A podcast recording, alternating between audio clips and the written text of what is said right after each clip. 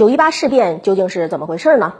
九一八事变又称奉天事变，圈个有用。九一八事变，九一八事变呢还叫柳条湖事件，是指一九三一年九月十八日驻扎在中国东北的日本关东军自行炸毁了南满铁路柳条湖段的一节铁轨，然后反诬中国军队破坏，并以此为借口，突然对东北军发动夜袭，并以武力占领沈阳的一次。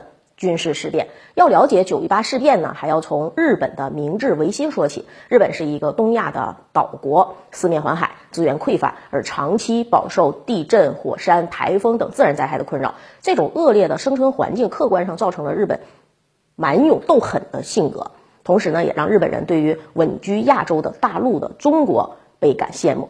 总是企图从中国割一块土地作为自己民族的安身立命的根基。从封建时代开始，日本有两次跨过对马海峡对朝鲜实施了侵略，并试图以朝鲜为跳板攻打中国。可以说，在亚洲大陆夺取立足点是日本上千年以来的战略目标。所以，二战时期日本对中国的侵略完全可以看作是日本试图移民亚洲大陆的现代版本。在九一八事变爆发之前，日本对中国的侵略呢，早已经是全面的展开了。一八九五年，在甲午战争中，日本首次决定性的击败中国，随后呢，吞并朝鲜作为跳板，开始全面渗透中国东北地区。在一九零五年日俄战争中，日本击败了俄国，在政治上实现了独霸中国东北的目标。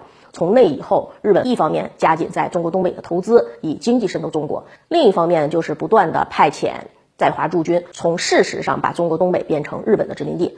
为了能够控制中国东北，最终啊将其彻底变为日本的国土，日本政府曾经在东北地区大力的扶植军阀势力。张作霖就是在日本扶植下逐渐成为东北王的。不过张作霖本身对日本并不是百依百顺的，为了维护自己的利益呢，张作霖时常呢还和日本有小摩擦，这就让日本。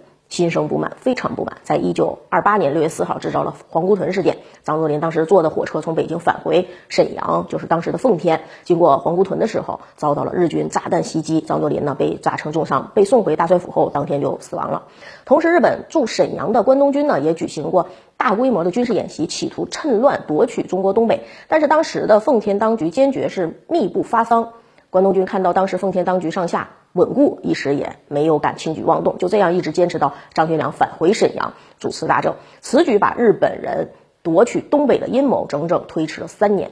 九一八事变呢，可以看作是皇姑屯事件的延续，因为九一八事变是按照当年皇姑屯事件后续日本关东军的后续安排实施的。而且呢，需要指出的是，当时日本军队对中国东北的渗透已经是达到了嗯触目惊心的一个程度。在当时呢，奉天当局的总部奉天就是沈阳，驻扎有一万多人的精锐关东军，这相当于是敌人在东北军的心脏直接发动了袭击作战。从这个角度说，即便当时没有蒋介石所谓的不抵抗命令啊，东北军也是很难组织有效的抵抗的。不过九一八枪响，也正是拉开了中华民族历时十四年的全面抗日战争的序幕。所以，我们应该牢记这段历史的经验教训，绝不能让它屈辱重演。好，感谢收看今天的节目，我们下期节目再见。